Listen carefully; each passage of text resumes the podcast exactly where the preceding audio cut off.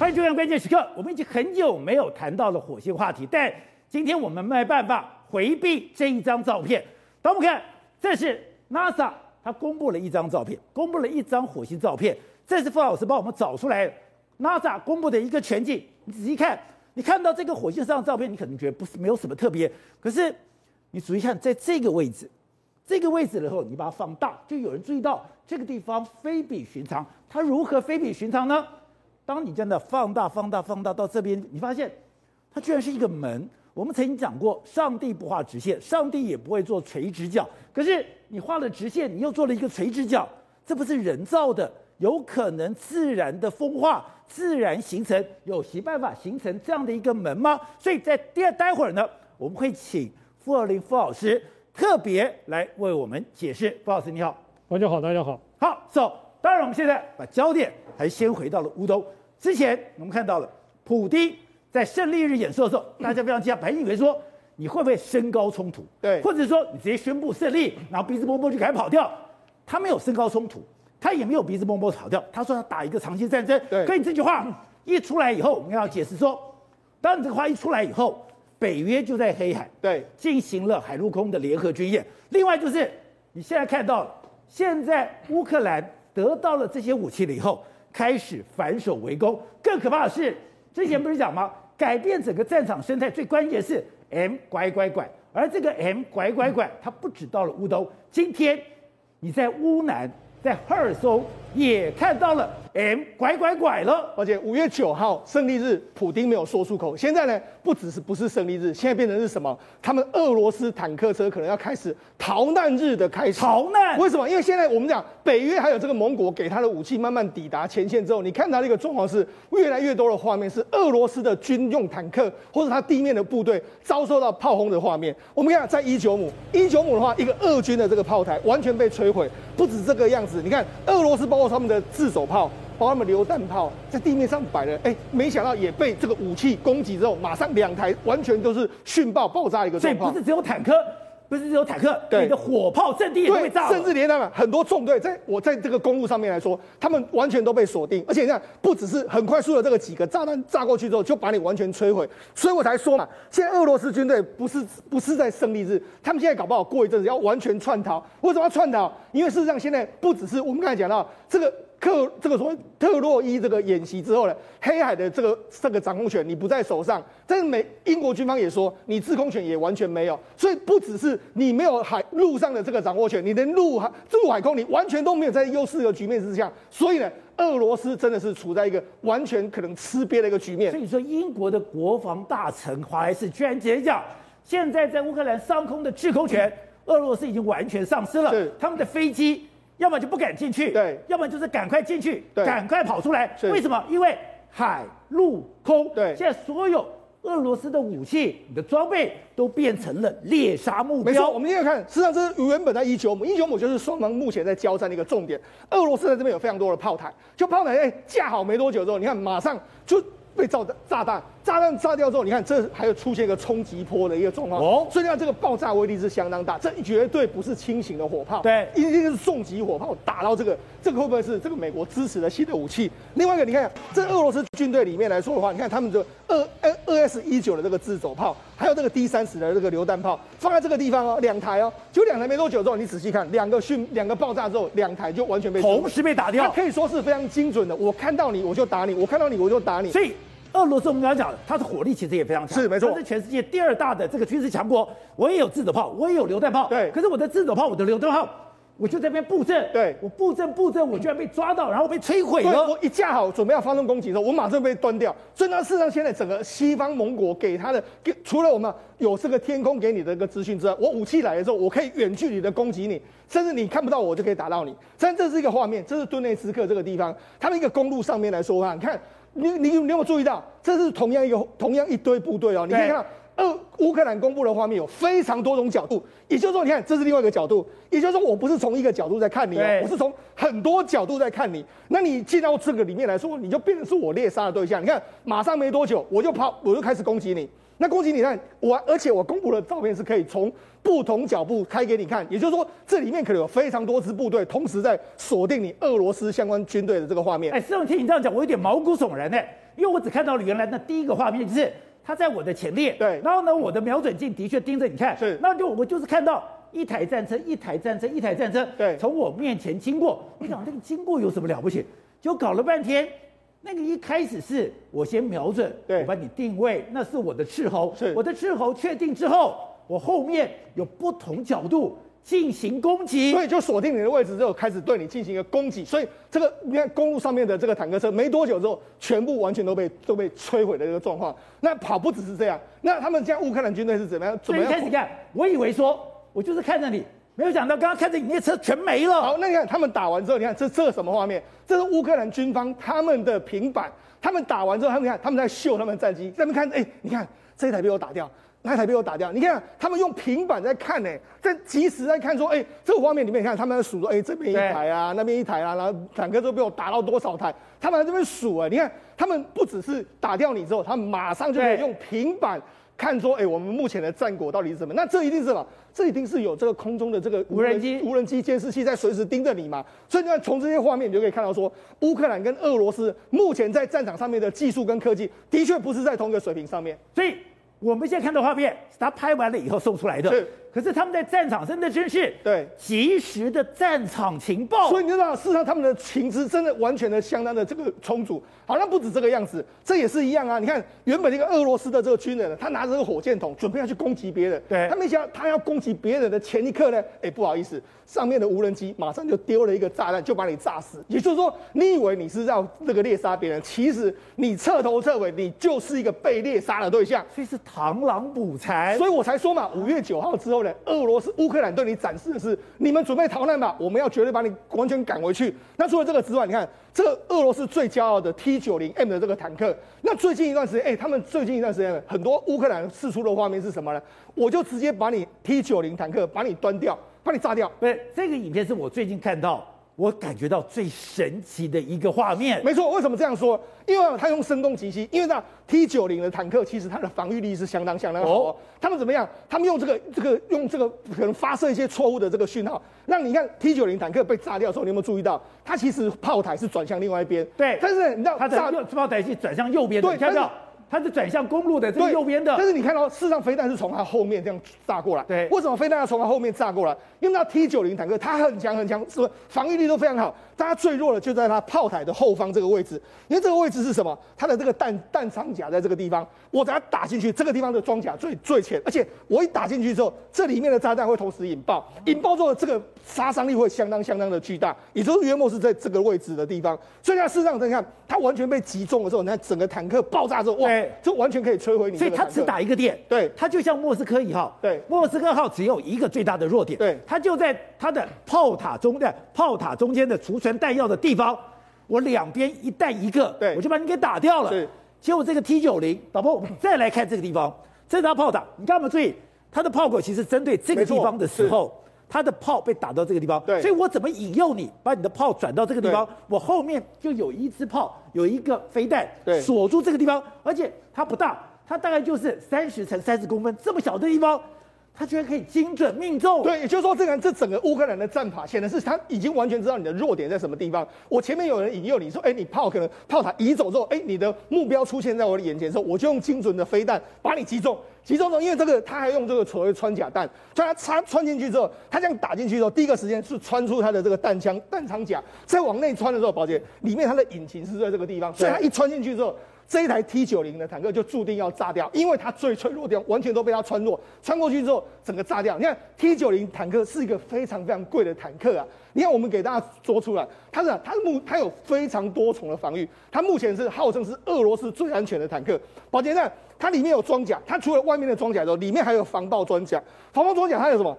这个装甲有铁条，还有网状的装甲，所以它等于是非常非常严非常厉害。他说了，如果你你这个从正面打我的话，对你一般的榴弹炮还有这个火箭未必能够伤得了我。哦，所以它真的最脆弱的地方就在就在它这个。所以说我在正面东西的时候，我不见得那么担心榴弹炮，对，或者你的火箭弹我也不怕，对，我只的弱点只有那个小地方，就，就只有唯一那个地方。好，那还有什么？还有所谓主动防御系统。什么主动防御系统？你飞弹来的时候，哎，我会这个侦测到之后，我会发这个所谓烟雾弹去干扰你。因为它干扰你之后，你看，而且我还有红外线干扰的这个措施，就你有飞弹这个红外线的这个飞弹来，我可以去干扰你。还不止这样，你看它还有什么？还有主动防御系统，就是说，如果你有武器来之后，我可以发射出所谓反反坦克的武器，然后让这个飞弹直接炸。你看，这其实有个飞弹过来哦，对，炸在我的面前了，因为我丢出一个反坦克，把这个飞弹完全摧毁掉。是，所以呢，它它有非常多重的这个状况，就它没有事，对，它没事。你看这个整个炸完之后，它是没事，因为它丢出一个反坦克飞弹。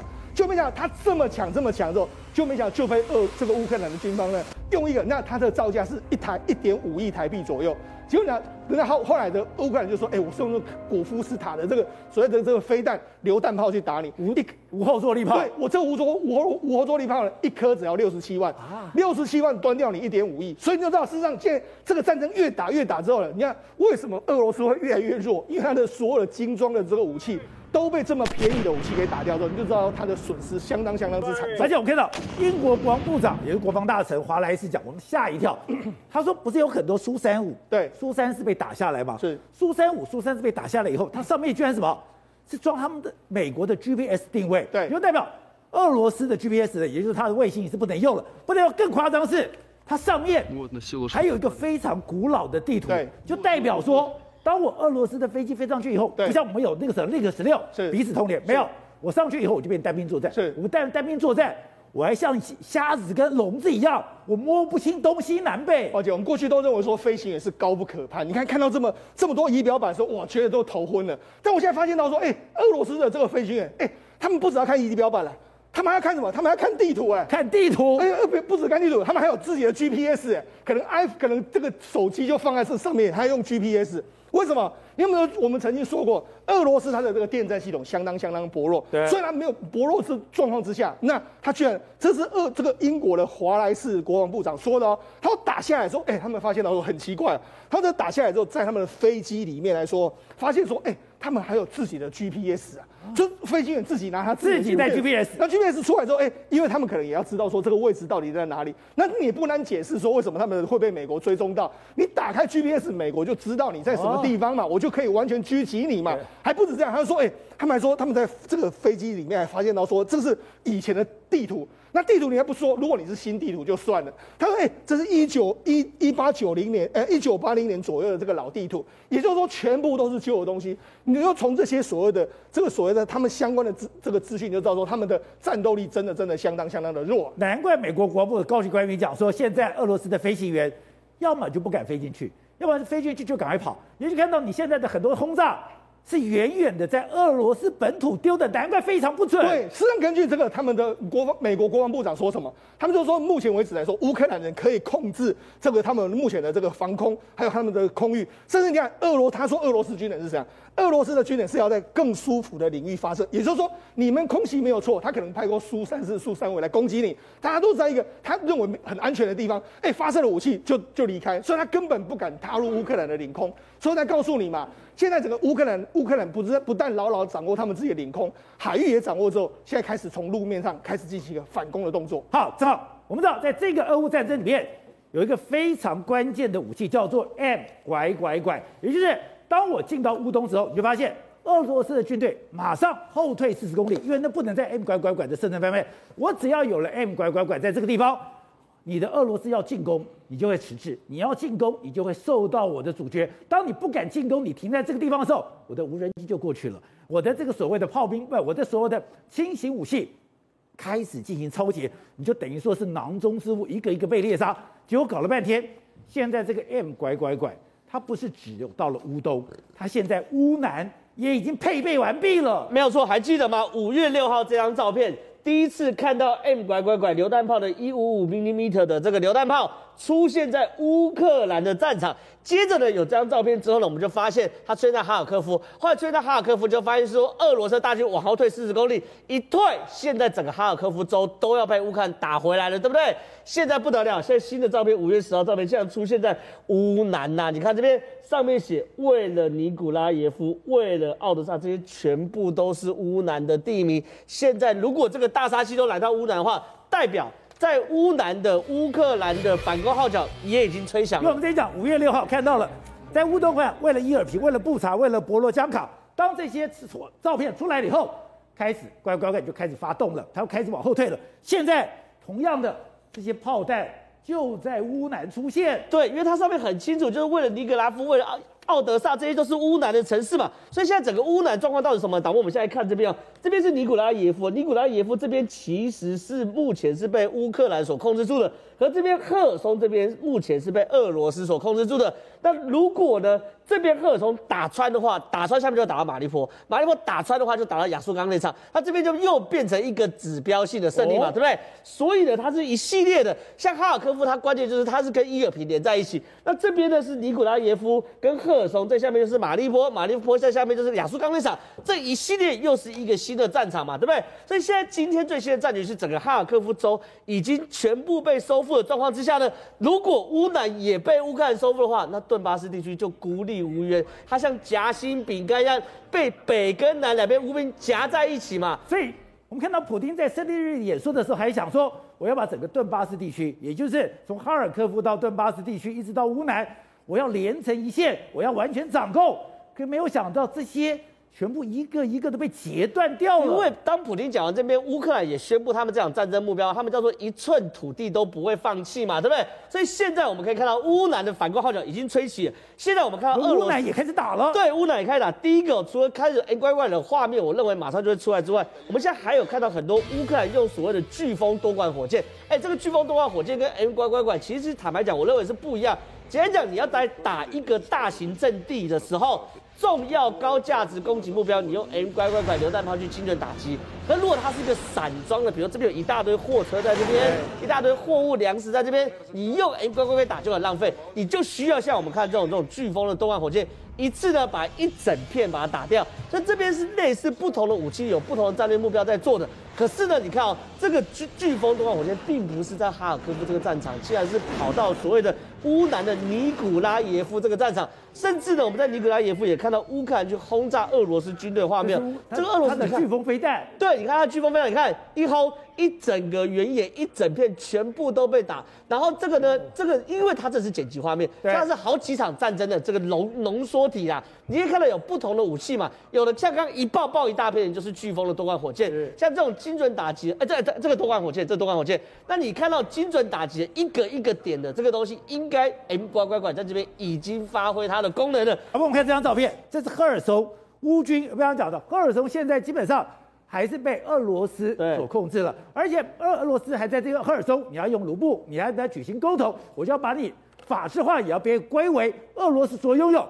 可是你看这画面，你看到你现在远程看呢，你还看不清楚哦。导播看这张图，看这个图就更清楚，它是这个面同时有弹着点，这个面同时进行攻击的。对，这个就是多管火箭应该要有的效果嘛，对不对？所以对于很多人来说，当然战争看起来都是一样，可实际上乌克兰确实现在一利用。不同的状况，使用不同的武器来去打这场战争，可真正最大的差别是什么？因为 M 乖乖拐可以把整个距离拉远，把战略纵深拉长，让俄罗斯没有打不到乌克兰，而乌克兰打得到俄罗斯，这件事情才是扭转整个战局最大最大的工程嘛。所以幺五五榴弹炮是非常恐怖的威吓武器。对，当然是啊，它等于它被套成是战场中炮弹中的狙击枪，它要把敌人跟你的距离拉开，或是在安全距离之内把敌人有威胁的武器。一个一个吃掉之后呢，再用大规模的扫荡，不管是多管火箭或者最后的大部队，这东西会决定性整个乌兰战场吗？炮火太剧烈了，对，这些炮火竟然引起了森林火灾，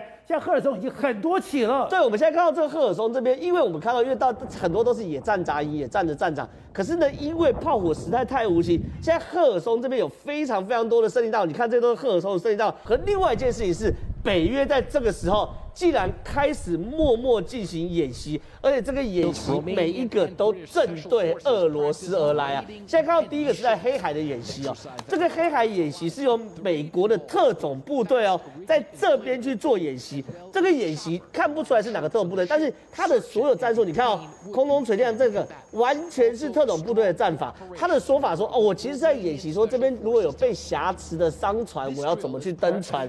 可问题是，每一次美国这样演习的时候，他当然都不是叫面对瑕疵的商船嘛，对不对？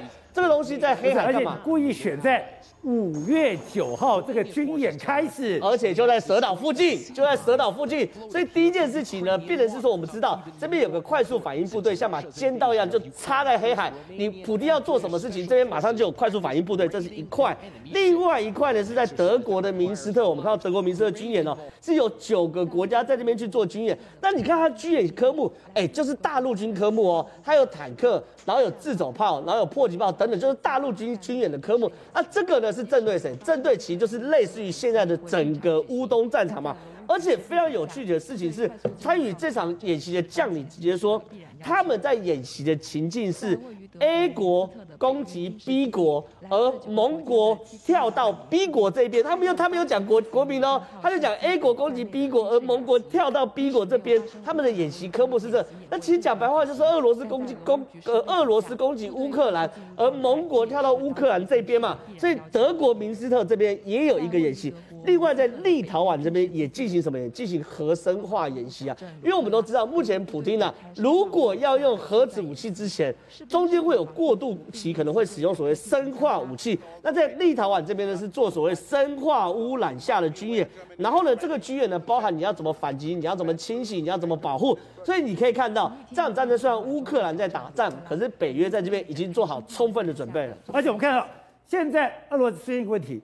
它的精准导弹竟然越来越少。刚刚讲，它居然匕首飞弹五个，哎，你多珍贵的一个飞弹，你居然打固定目标。还有，你现在能够好的东西全部停摆，不能用了。对，我先这样讲哈，我先讲俄罗斯的精准导导弹到底打了多少，还能还剩下多少？有一说啊，一说包呃是西方世界情报单位讲讲讲说，俄罗斯到现在大概打了两千出头枚的精准导弹。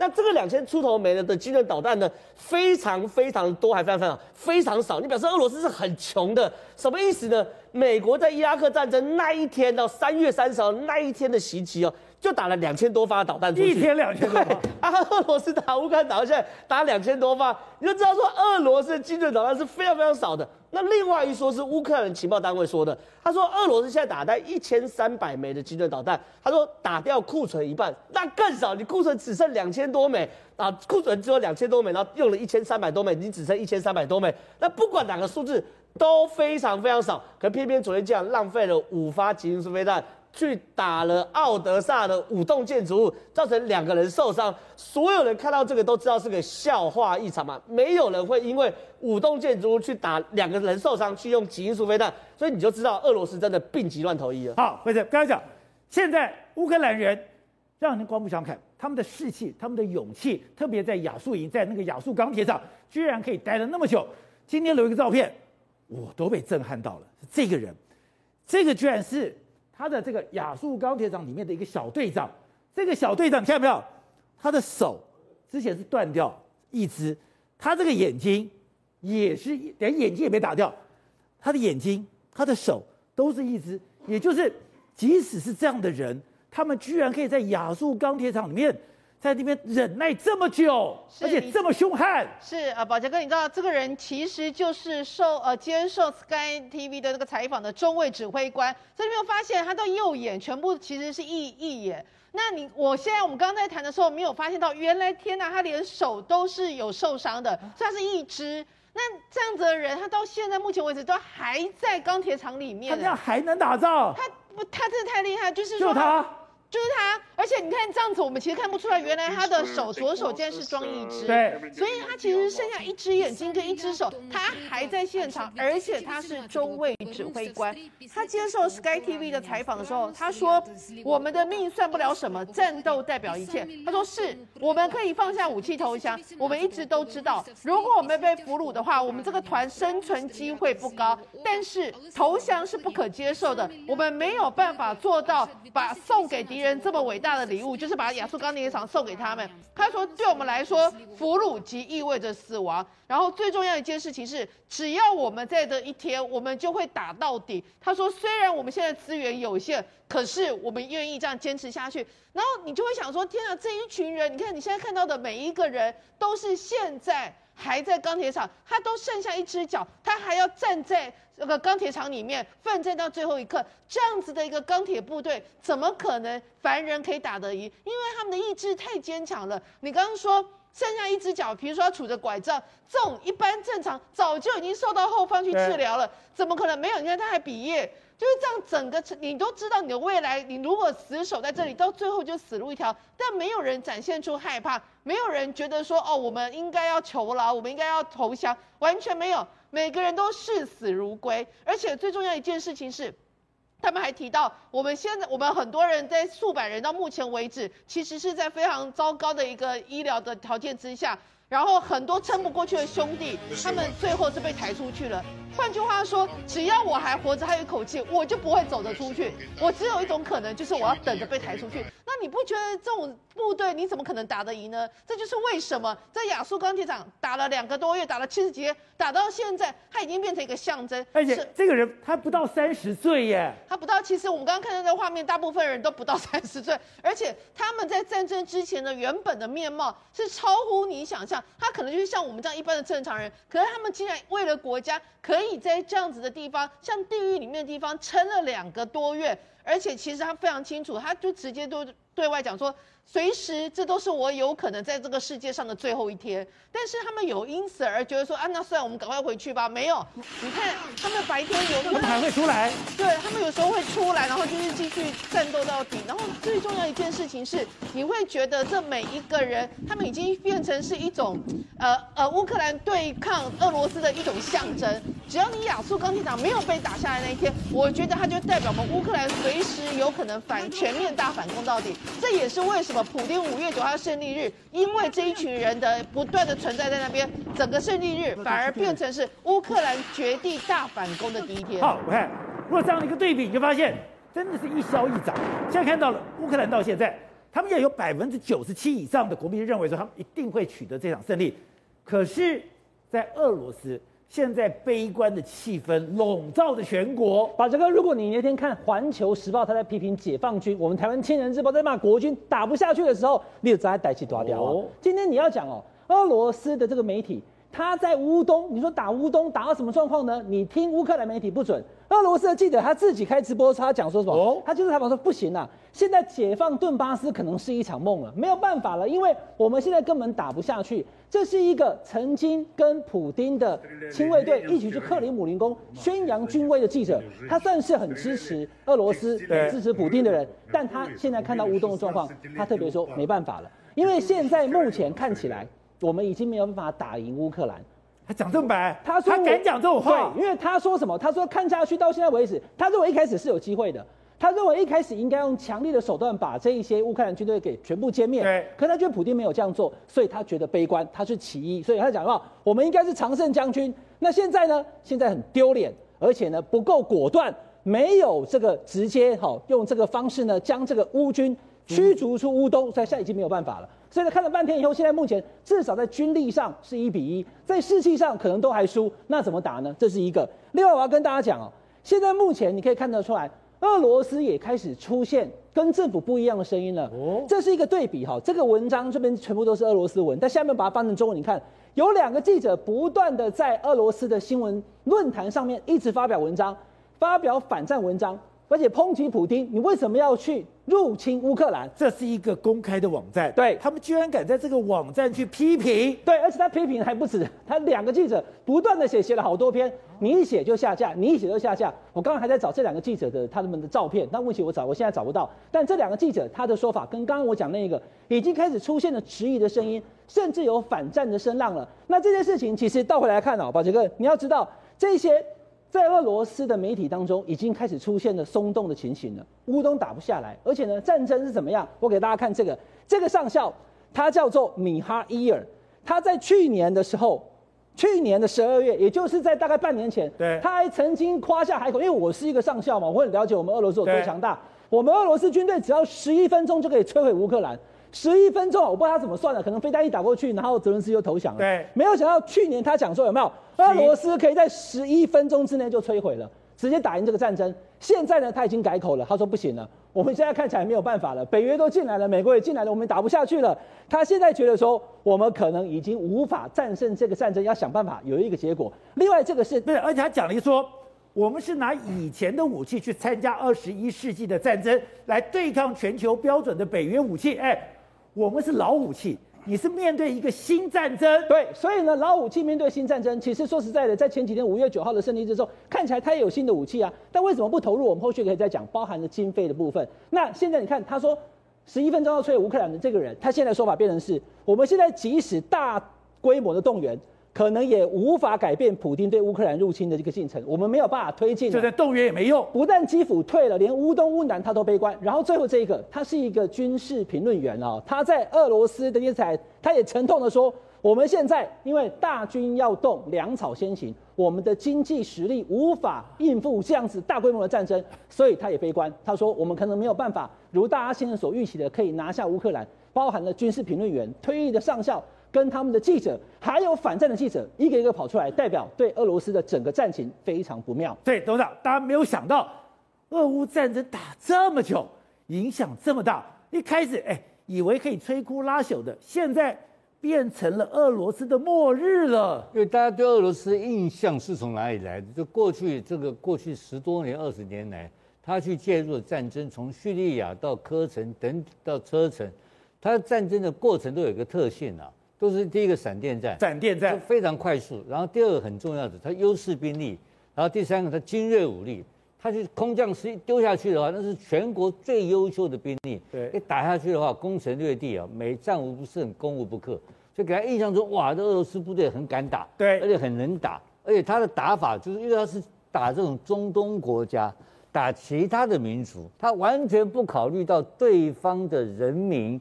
或老百姓的生命的损耗或牺牲，还有过那个战场上面也没有人去关心有 iPhone 啦，对，有什么 Starlink 啦，都没有人管，也没有 CNN 去拍这个画面，就他就打完了嘛，一搞就打完了，打完他就撤退了嘛，所以他很容易就取得胜利，取得胜利就取得优势，所以印象中俄罗斯的部队非常能打，对，因为那对手很弱，那这一次他也认为乌克兰很弱。所以他分兵四路打乌克兰的时候，他也是讲说，他说十一分钟可以拿下来，十一分钟就打下来了嘛。那这为什么打不下来呢？一开始拼得很惨啊，你看到没有？西方给他东西很少啊，都是些尖射武器啊，都是些轻兵器啊，这打得非常好。啊老天爷又帮忙，下雨了，然后整个就跟整个气候的因素啊，整个都帮了很大的忙，然后让美国人啊，让北欧震惊。然后北欧建军之后呢，发现说哦，这个要介入。对，因为有介入，然后另外一个转折点是什么呢？就是布查。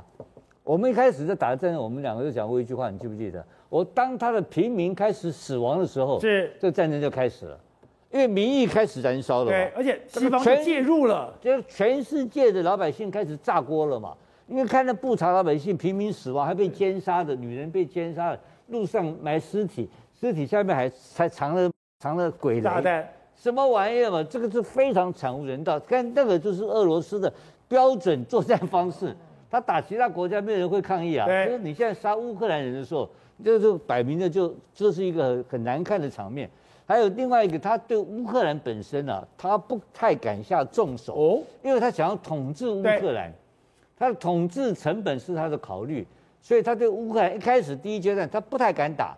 而且他，我不是讲过一句话吗？他等于在一个瓷器店里面打架，因因为你看到这种这种哈这个叫哈尔科夫这种地方，对，哎，那是上千年古城呢，是联合国的历史遗迹哎，你把它打掉了，哇，还是个民族罪人呢？你不是斯拉夫斯拉夫民族的光荣吗？对，就搞得灰头土脸，弄了今天这个尴尬的场面，承认自己对吧？你的部队不，你的装备不够现代化。